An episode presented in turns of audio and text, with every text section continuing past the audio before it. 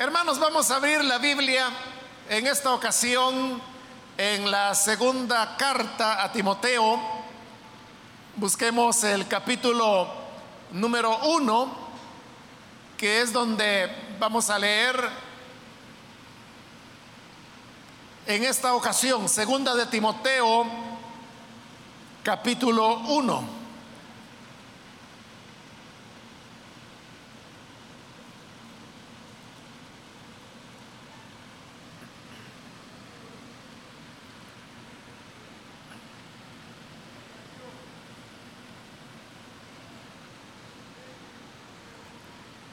Dice entonces la palabra de Dios en la segunda carta a Timoteo capítulo 1, leamos del versículo número 8 en adelante.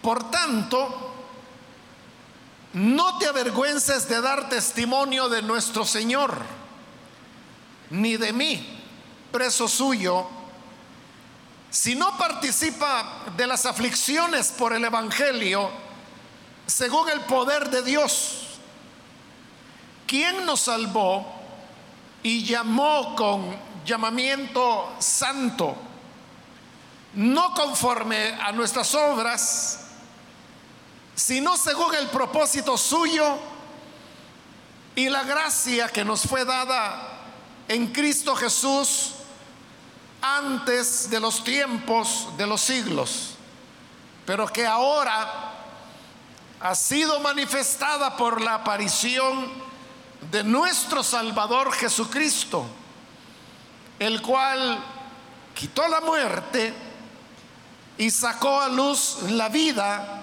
y la inmortalidad por el Evangelio.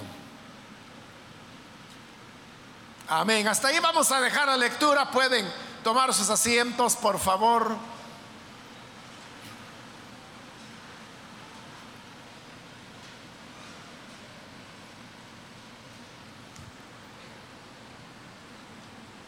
Hermanos, hemos leído estas recomendaciones de la palabra de Dios donde en primer lugar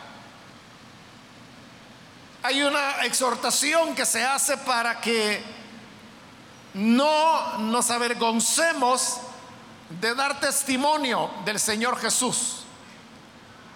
Estas palabras de, de no avergonzarse, de dar testimonio del Señor Jesús, muchas veces nosotros le hemos interpretado como no tener vergüenza delante de otras personas que nos preguntan, mire, ¿y usted va a una iglesia?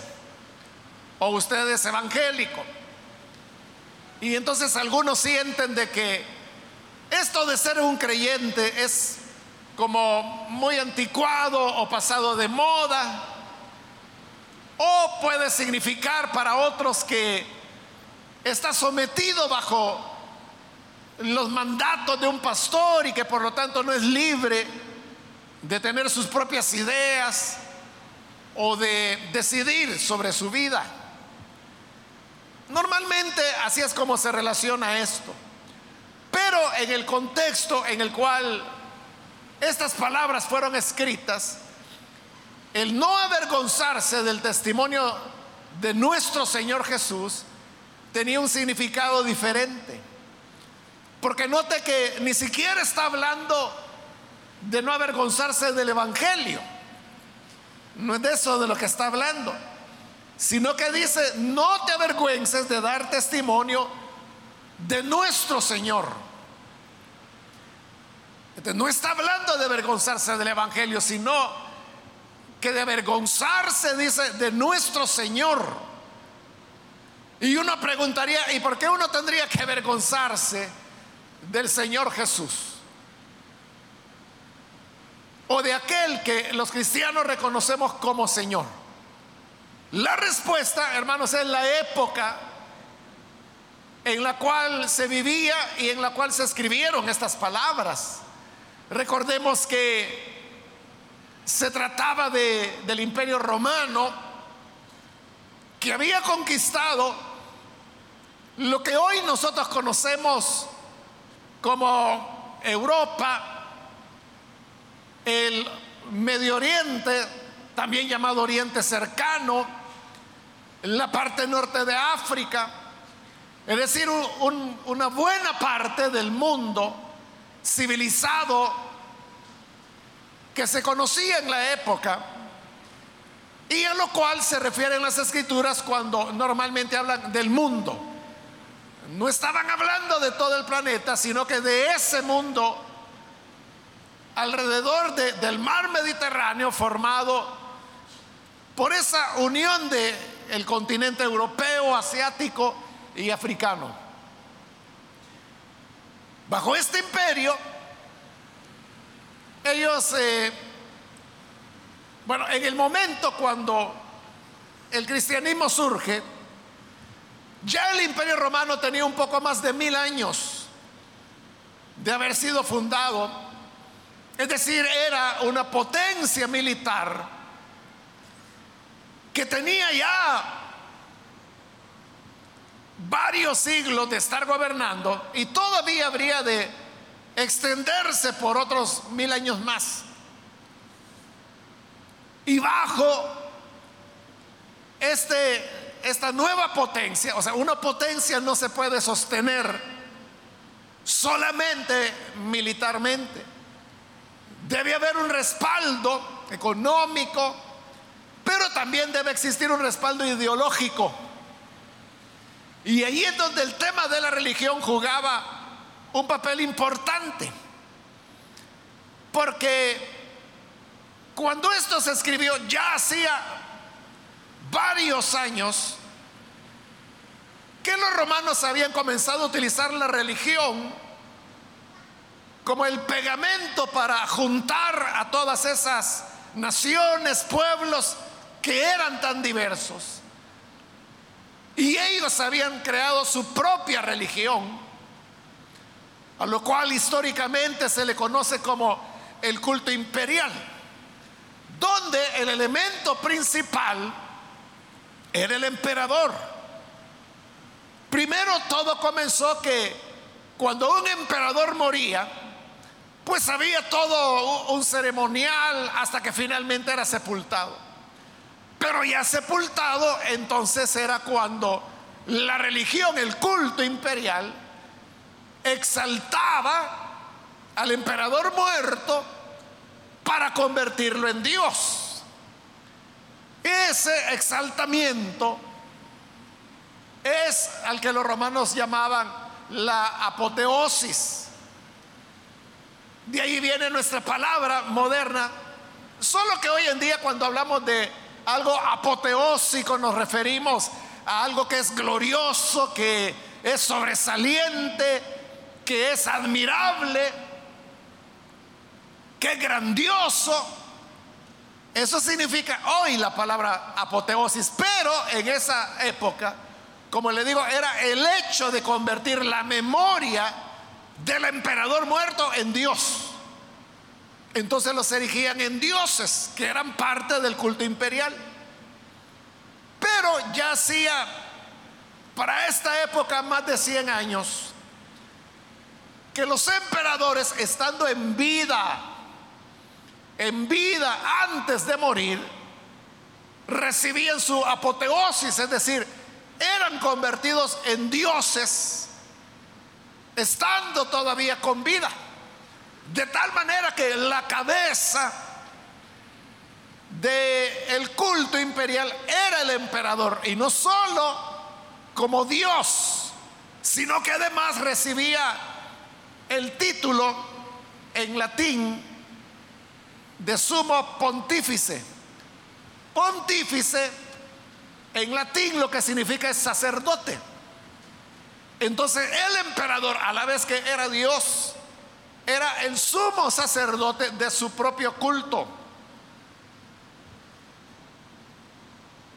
Y al, al, emperador era al que se le daban títulos como rey de reyes, Señor de señores, príncipe de paz, salvador, benefactor, Hijo de Dios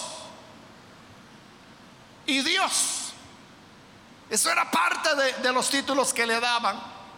Y por eso es que cuando se mencionaba su nombre, en primer lugar se anteponía otra expresión latina que era el divus, que lo que significa era el divino. Entonces, si el emperador era Nerón, por decir algo, entonces se colocaba antes esa expresión de manera que se leía el divino Nerón. Se le daba el título de Dios. Ahora, con todos estos títulos que yo he mencionado, usted podrá darse cuenta que esos títulos son exactamente los mismos que se le dan al Señor Jesús. Porque en la Biblia nosotros encontramos que Jesús es llamado Rey de Reyes, Señor de Señores, Hijo de Dios. Pocas veces, pero aparece en la Biblia que también es mencionado como Dios. Se le da el título de príncipe de paz. Se le da el título de Salvador. El título de benefactor. Se le da también el título de Señor. ¿De qué sucedía? Que la enseñanza de Pablo era negar ese aparato publicitario del imperio. Y él decía, no, el rey de reyes no es el emperador, el rey de reyes es Jesús. El Señor de señores no es el emperador, sino que es Jesús. El Hijo de Dios no es el emperador, es Jesús. El príncipe de paz no es el emperador, es Jesús. El benefactor no es el emperador, es Jesús. El salvador no es el emperador, es Jesús. Y aquí lo más importante, el Señor el Señor, que, nosotros lo divinizamos, pero en esa época lo que significaba era el, el soberano, el que tenía toda autoridad. El Señor no es. El emperador es Jesús. De eso es que le está diciendo en esta carta al creyente, no te avergüences de dar testimonio de nuestro Señor. Porque los cristianos tenían su propio Señor, que era Jesús, que se contraponía al emperador. Claro, le expliqué que los romanos hacían esto no por inventores, no por pasar el tiempo. Era, le dije, el pegamento ideológico a través del cual ellos pretendían tener el control de las poblaciones y lo tuvieron por siglos. El problema era que el cristianismo era algo que se les oponía a ellos, a esa propaganda. Porque aparecen los cristianos diciendo, Jesús es Señor, no el emperador. La expresión de los romanos era, César es Señor, César es Señor. Y así es como ellos se saludaban. Quirio César era la expresión que utilizaban, que significa eso, César es Señor. Esto del saludo entre los romanos es algo, hermanos, que fue retomado allá por 1930, cuando en Italia surge este político llamado Benito Mussolini, que precisamente el, ideal ideológico de él era el de resucitar la grandeza del imperio romano, porque recuerde que él era italiano. E Italia fue la cuna del imperio romano, entonces él lo que decía es que hay que resucitar la grandeza del imperio romano y entre eso uno de los elementos, entre varios, pero uno de los elementos que resucitó fue el saludo. Y por eso es que Si usted ha visto documentales, fotografías, ha leído un poco acerca de la Segunda Guerra Mundial o ha visto películas, usted verá cómo los, los fascistas italianos, que así se le llamó a los seguidores de, de Mussolini, y ese nombre viene de que él organizaba a la gente, la gente que le seguía, él organizaba en bloques a los cuales ellos en italiano le llamaban fases. Entonces estaba la fase, salvadoreñizándolo, ¿verdad? La fase de Soyapango, la fase de Santa Tecla, la fase de Apopa, es decir, eran bloques, grupos organizados, seguidores de Mussolini, fanáticos políticos de él que recibían ese nombre de, fases. De fases es que vienen fascistas, porque los miembros de esos grupos que se llamaban fases se le llamaba fascista porque eran parte de una fase. Entonces el saludo entre los fascistas era que levantaban la mano derecha. Y en el caso de los italianos, que, que no es muy, muy conocido porque luego Hitler lo va a superar, ¿no? Pero entonces levantaban la mano y entonces era un saludo para el duce. Duce en, en italiano lo que significa es el líder, que era Mussolini, que estaba tomando el rol como que si fuera un emperador. Todo esto se dio en Italia mientras allá en Alemania Hitler no era nada más que un político un poco fracasado pero que tenía una habilidad y una ambición tremenda. Y cuando ve el ejemplo de Mussolini, dice, ese es el camino.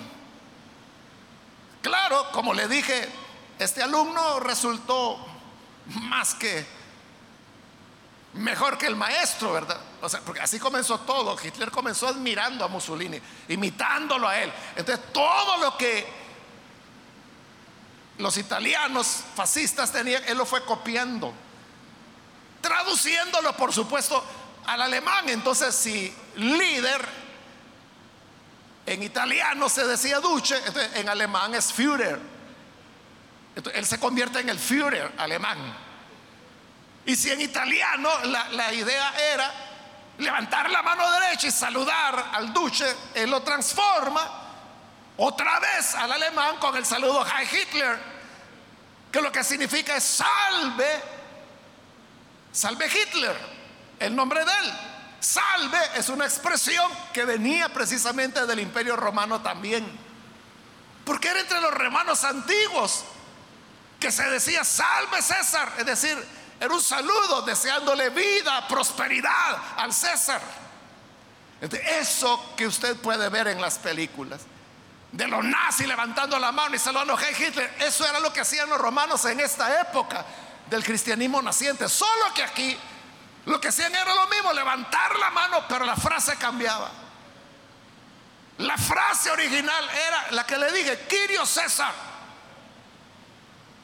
Y eso lo que significa era, César es Señor. Pero ¿qué sucedía cuando la gente en la calle se encontraban, se saludaban, igual que en Alemania nazi? Que todo el mundo tenía que levantar la mano y saludar. Lo mismo en Alemania, todos, perdón, en Roma, todos decían, Quirio César, Quirio César, Quirio César. Pero ¿qué sucedía cuando se encontraban con un cristiano? Le levantaban la mano y le decían, Quirio César.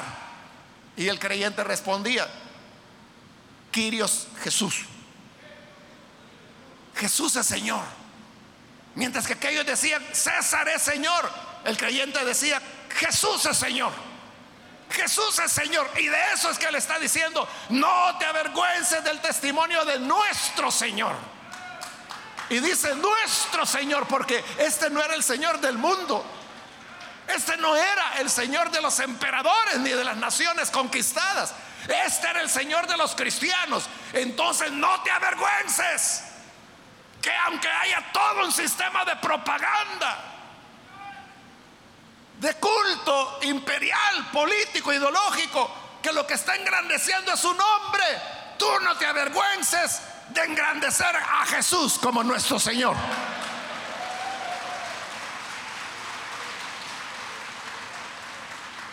Por eso le decía, no es como nosotros comúnmente lo interpretamos, que lo decimos, mire, es que no hay que avergonzarse del Evangelio. O sea, comenzando porque no está hablando del Evangelio. Está diciendo que no hay que avergonzarse de nuestro Señor. El Señor de los creyentes, no el de la gente. Porque para ellos el Señor era César. Entonces, no se trata, hermano, de que a uno le dé pena delante de los amigos decir que uno es creyente. Hoy, hermanos, nosotros vivimos en una época cuando hay mucho evangélico. Las encuestas, las más conservadoras, las más medidas, digamos, hablan de que el 40%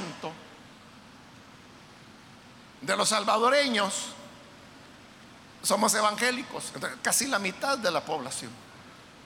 Donde hay 10 salvadoreños, 4 de ellos son evangélicos. Entonces, hoy ser evangélico, hermano, ya no es una razón para que la gente se avergüence. O para que la gente diga, mire, yo voy a tal iglesia, yo voy a tal otra. Ah, qué bueno, dice la gente. Qué bien. Y nada más. El problema es de que hoy en día lo que requiere es fidelidad al Señor. O sea, esa la misma fe de los primeros creyentes. De que si hay alguien que nos va a salvar, este es el Señor Jesús. Si hay alguien que nos va a beneficiar, este es el Señor Jesús. Él es nuestro Salvador. Él es el príncipe que de verdad nos trae la paz. Él es nuestro benefactor quien nos beneficia, nuestro benefactor. Lo cual, hermanos, para muchos puede ser motivo de vergüenza porque entonces no están a tono con lo que el mundo dice. A esto es a lo que se refiere Pablo allá en Primera de Corintios capítulo 6. Cuando él dice, hablando de ese mundo romano, ¿verdad? Él decía, aunque hay muchos dioses y muchos señores, porque no solo se divinizaba al emperador, luego comenzaron a ser divinizados los procónsules, los gobernadores, o al menos eran llamados señores. A eso se refiere Pablo cuando dice, aunque haya muchos dioses, muchos llamados dioses, muchos llamados señores. Para nosotros, sin embargo, dice Primera de Corintios 6, solo hay un Dios, el Padre, y un solo Señor, Jesucristo.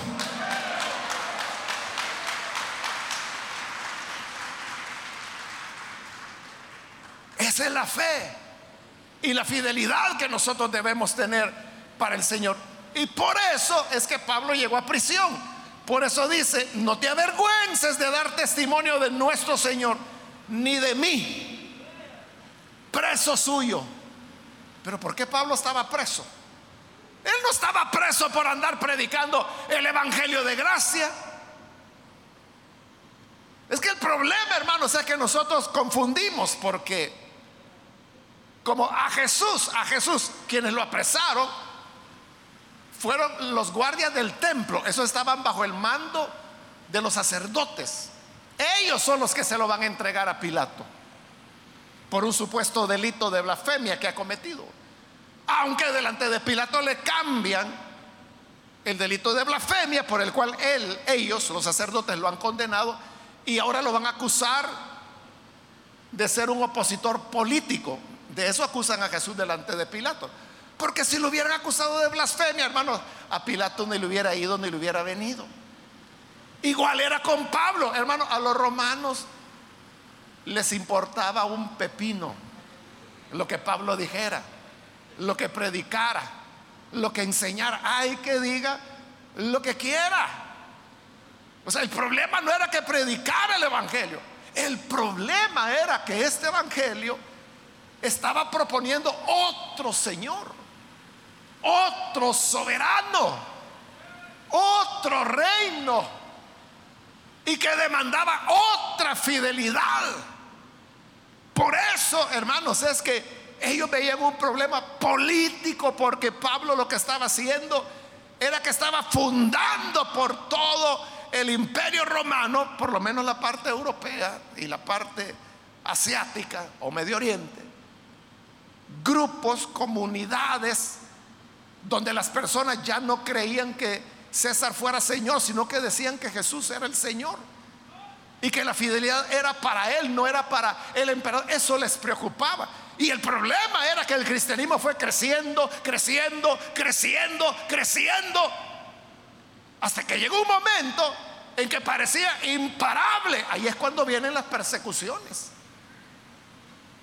Que fueron casi, casi 300 años de crueles persecuciones contra los creyentes. ¿Y por qué los perseguían? ¿Porque amaban a Jesús? No. Si a los romanos no les importaba que amaran a Astarte o amaran a Jesús, que amaran, hermano, a Istar, que era otro de los dioses en esa época, o que amaran al Señor, no les importaba. El problema era lo que Pablo dice, para nosotros no hay otro Dios sino el Padre. No hay otro Señor, sino Jesús. Eso sí les preocupaba. Porque entonces la fidelidad ya no era para el emperador, el Dios. Ya no era para los gobernadores, para los procónsules, los señores, sino que ahora solo hay un Dios que es el Padre y un solo Señor que es Jesucristo. Entonces la fidelidad era para ellos. La fidelidad y la entrega el servicio, la lealtad ya no era para el emperador, era para Jesús. Eso sí les preocupaba. Y por eso es que Pablo termina preso, pero no solo termina preso, va a terminar decapitado. Por eso lo van a matar. No porque sea predicador, no porque sea apóstol, no porque sea siervo de Dios. Es que si él hubiera pasado predicando de angelitos, del Espíritu Santo, de los dones del Espíritu, de la santidad, que hay que apartarse del mundo. Encantados hubieran estado los romanos. El problema es que él andaba diciendo, no, ese hombre no es el Salvador, ese hombre no es un benefactor, ese es un corrupto. Nuestro único Señor es Jesús. Nuestro único Dios es el Padre. Ese era el problema. Por eso lo mataron. Y a esas prisiones esas las que hace referencia y le dice, no te avergüences. En esta época cuando te van a denigrar, te van a insultar, te pueden perseguir, te pueden meter preso por andar diciendo que nuestro Señor es Jesús. No te avergüences de hacerlo, síguelo haciendo. Sé valiente, sé fiel. No doble la rodilla delante de ningún humano. Dóblala solo delante del Señor. Pero tampoco te avergüences de mí, preso porque hermanos, cuando apresan a alguien de la familia, entonces la gente trata de ocultarlo. Porque eso no es motivo de alegría. Es más bien de vergüenza. Pero aquí está diciendo, no te avergüences que yo estoy preso. Porque, ¿Por qué estaba preso? Por fidelidad al Señor. Pero note cómo enfocaba las cosas. Porque dice, ni te avergüences de mí, preso suyo. O sea, ¿suyo de quién? De Jesús. Él no está diciendo, estoy preso del gobernador o preso del procónsul o preso del emperador. No, preso suyo, es decir, preso del Señor.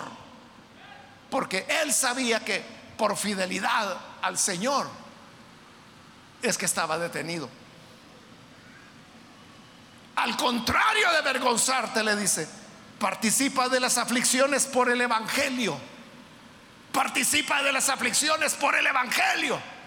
Porque el Evangelio conlleva sufrimiento.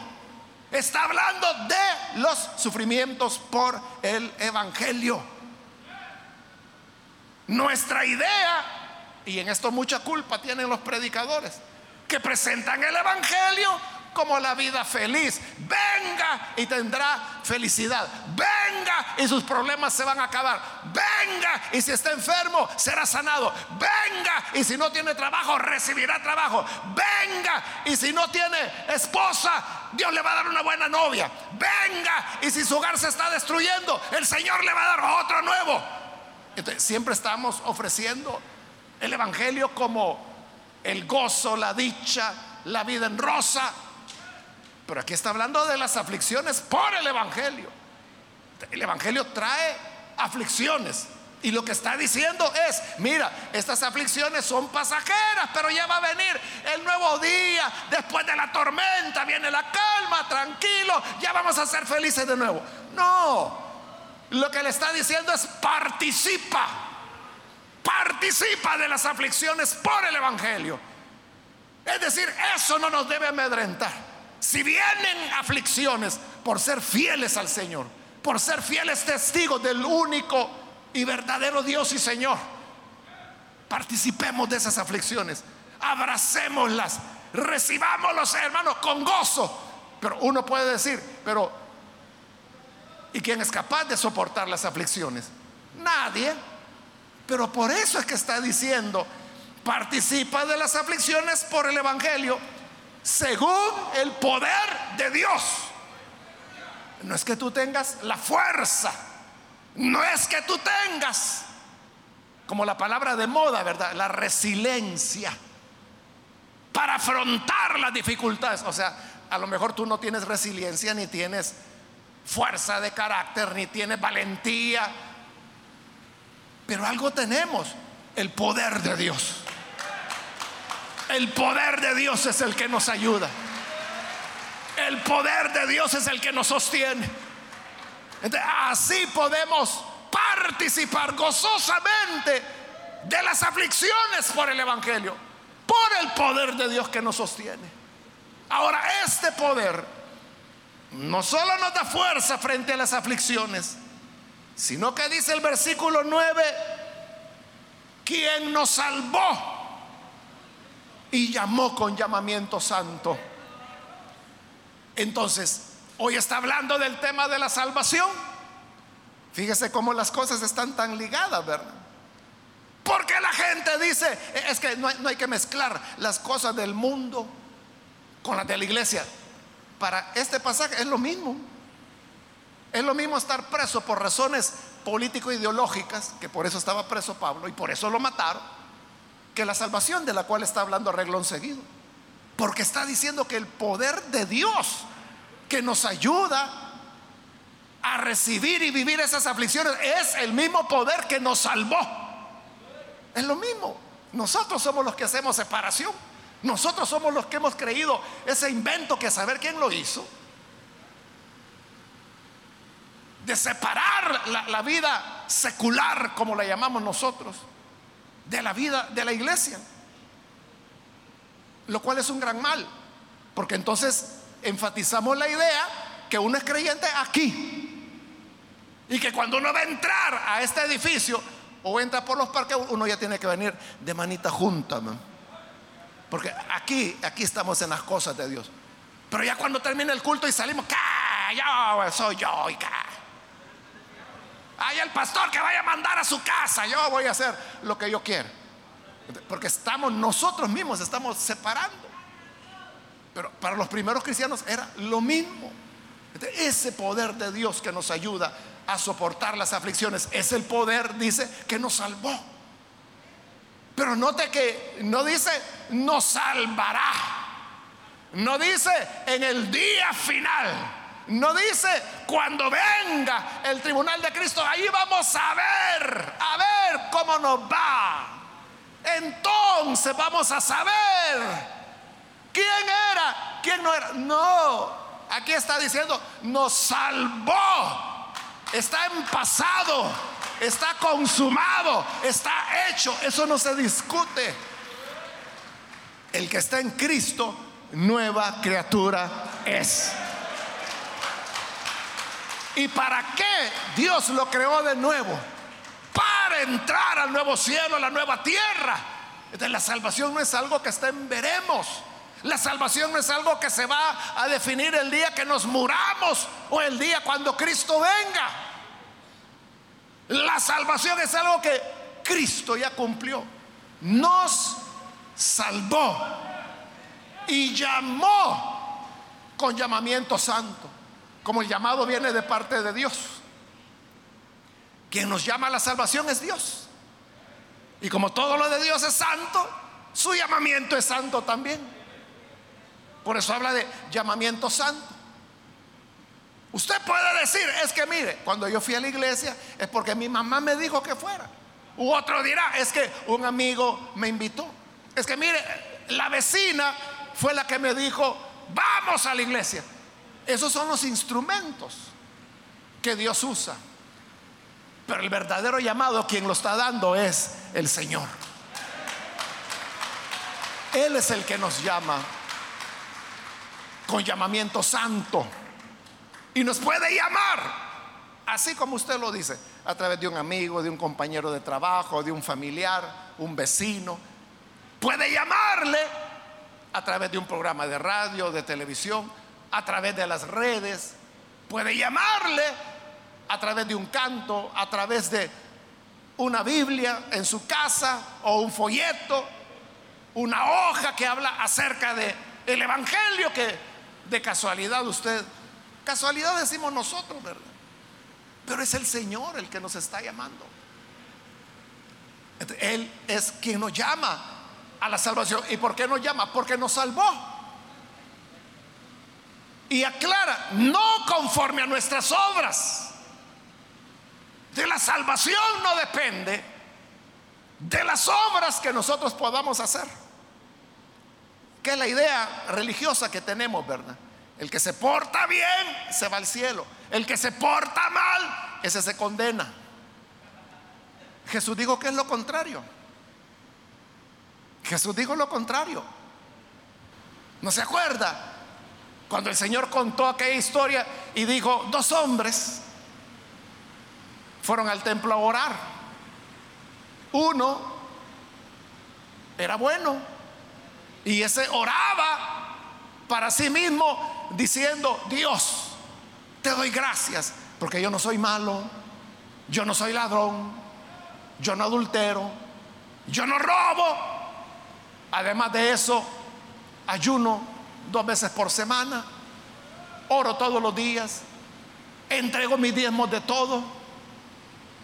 O sea, si esa persona, si ese hombre estuviera aquí, hermanos, lo nombramos coordinador de diáconos, ¿verdad?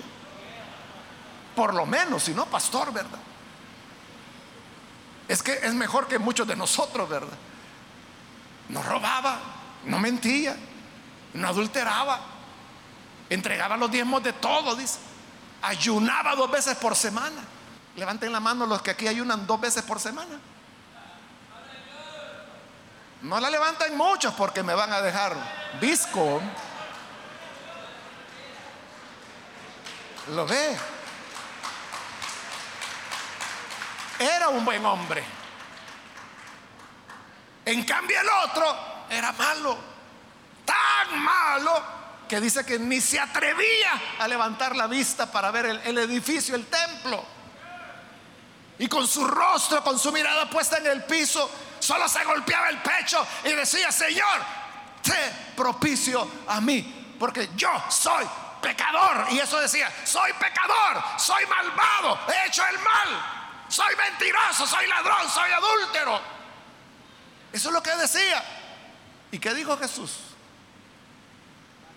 Hablando del primero, del que nosotros nombramos pastor, dijo, ese volvió a su casa igual que como llegó. En cambio el otro, el malo, volvió a su casa salvado. Ahí lo tiene. Ahí Jesús estaba enseñando que no es el bueno el que se salva. El bueno, él lo dijo, volvió a su casa igual, o sea, ningún beneficio recibió de ir al templo. El que se salvó fue el malo, pero ¿cuál fue la diferencia? Que tuvo el llamado santo, que el Señor lo llamó a salvación. Por eso está diciendo aquí, no conforme a nuestras obras. No es por nuestras obras, porque es por la fe. Y aquí lo dice, no por nuestras obras.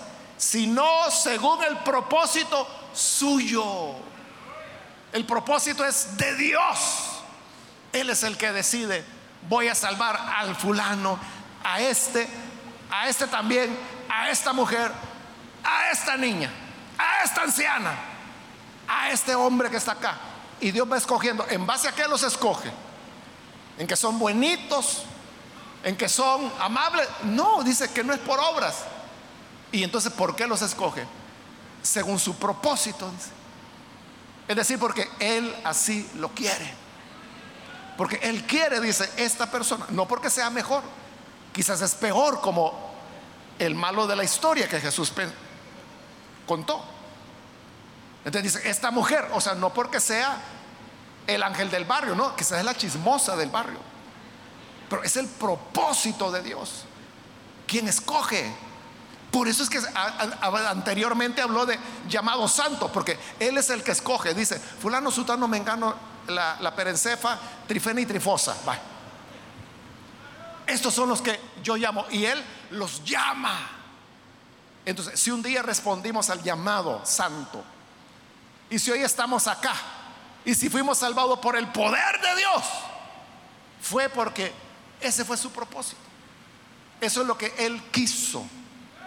Y por eso, como Él es quien lo quiso, a Él debe ser dada la gloria, la alabanza, el poder, el honor, hoy y por los siglos de los siglos.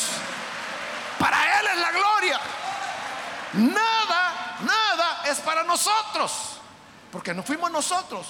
Es Él, dice, por el propósito suyo y la gracia que nos fue dada en Cristo Jesús. De la gracia es eso exactamente que la persona no lo merece. Pero como es gracia, el Señor dice, mira, tú lo que mereces es la condenación, pero yo quiero salvarte. Yo quiero salvarte, así que ven, ven, te voy a salvar. Y viene Dios y nos salva. De manera que si alcanzamos la salvación, es por la bondad de Dios. Es por su gracia, es porque Él así quiso, es porque Él deseó salvarnos. Por eso estamos aquí, no porque seamos mejores, no porque seamos más bonitos, no, es por su gracia. Y ya en esta gracia, Él nos salvó y por el poder del Espíritu Santo podemos afrontar los sufrimientos por causa del Evangelio recibámoslos. Amemos esos sufrimientos porque es la manera como el Señor nos va perfeccionando y nos hace madurar. Así que hoy es un buen día para que aquellos que todavía no conocen al Señor puedan venir y puedan recibir, más bien responder al llamado santo que el Señor nos está haciendo a través de su palabra. Vamos a orar, vamos a cerrar nuestros ojos. Y yo quiero ahora invitar a aquellas personas que todavía no han recibido al Señor Jesús como su Salvador. Pero si usted ha escuchado la palabra del Señor y hoy necesita venir para recibir la salvación que Él da, yo le invito para que ahí donde usted se encuentra, si necesita recibir a Jesús por primera vez, por favor póngase en pie para que oremos por usted. Cualquier amigo o amiga que necesita recibir a Jesús puede ponerse en pie. Venga, queremos orar por usted para que reciba la vida. Este es el llamado santo que el Señor le está haciendo. Como le dije, no es el vecino, no es el amigo, no es el familiar quien lo invitó. Ellos son instrumentos, son instrumentos que Dios usa. Pero al final de las cosas es el Señor quien le está llamando. Y le llama con llamamiento santo. ¿Quiere responder a ese llamado? Póngase en pie, por favor. Ahí en el lugar donde se encuentra, póngase en pie y vamos a orar. ¿Hay alguna persona? ¿Algún amigo, amiga que necesita recibir al Hijo de Dios? Puede ponerse en pie. Hágalo con toda confianza. Si usted está en la parte de arriba, póngase en pie. O está en la parte de abajo, tan solo póngase en pie y vamos a orar por usted. Que la gracia del Señor le está esperando, le está invitando a venir. Hay alguien que necesita hacerlo. También quiero invitar si hay hermanos o hermanas que se han alejado del Señor y necesita reconciliarse. Puede ponerse en pie también. Hermano, si se alejó, hermana, si se alejó del Señor pero necesita reconciliarse. Hoy puede hacerlo. Muy bien, aquí hay una persona que Dios lo bendiga, bienvenido. Alguien más que necesita venir. Puede ponerse en pie también en este momento.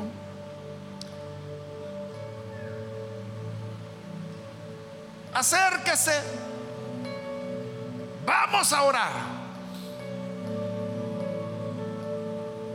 ¿Hay alguien más que necesita recibir al Señor por primera vez? Puede ponerse en pie. Alguien que necesita recibir a Jesús por primera vez puede ponerse en pie. Queremos orar. Hay otra persona que lo hace. O algún hermano, hermana que necesita reconciliarse. Póngase en pie. Vamos a orar acérquese. Muy bien, aquí hay otro hombre que pasa, Dios lo bendiga, bienvenido. Alguien más que necesita venir al Señor, puede ponerse en pie. De este lado hay otra persona, Dios la bendiga, bienvenida. Alguien más que necesita venir a Jesús, que se entrega a Él por primera vez o se reconcilia, póngase en pie. Venga, acérquese. Vamos a orar por usted. Hoy es el tiempo para venir. Es el momento para responder al llamado santo de Dios. Recuerde que no estará solo. No estará sola. Sino que el poder de Dios estará para sostenerle. Muy bien, de este lado hay otra persona, Dios la bendiga, bienvenida. Alguien más que necesita pasar, puede ponerse en pie en este momento. Venga, queremos orar por usted. Hay alguien más que lo hace. Póngase en pie.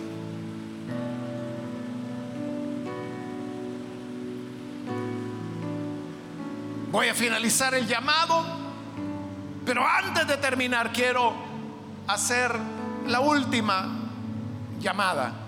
Si hay alguien más que necesita venir a Jesús por primera vez o necesita reconciliarse, póngase en pie en este momento. Esta es ya la última invitación que estoy haciendo. Si hay alguien más, póngase en pie y venga, acérquese. Vamos a orar también por usted. ¿Hay alguien más que lo hace? Bien, vamos a orar entonces. A usted que nos ve por televisión, quiero invitarle para que se una con estas personas que aquí están recibiendo al Señor y ore con nosotros en este momento. Señor, gracias te damos por cada una de las personas que están acá, entregándose a ti y recibiendo la vida que tú ofreces. También te pedimos por aquellos que a través de televisión, de radio o de internet hoy están uniéndose en esta oración donde quiera que están. cerca o lejos, pero allí donde con sinceridad se unen a esta oración, te rogamos, Padre, por favor, bendíceles, perdónales, cámbiales, dales vida nueva. Gracias porque ellos están respondiendo a tu llamado santo. Y aquí estamos, Señor, animados a ser fieles a ti, a ser leales a ti, a colocar nuestra confianza solo en ti, a doblar nuestra rodilla solo delante de ti. Sabemos que esto nos acarreará desprecio, burla, calumnias, amenazas, hasta la prisión misma. Pero sabemos que seremos presos tuyos, porque en ti y por ti es que nos encontramos en vida nueva. Y por nuestra fidelidad a ti. Bendice a toda tu iglesia, a todo tu pueblo, hoy y siempre. Es nuestra oración en el nombre de Jesús nuestro Salvador. Amén y amén.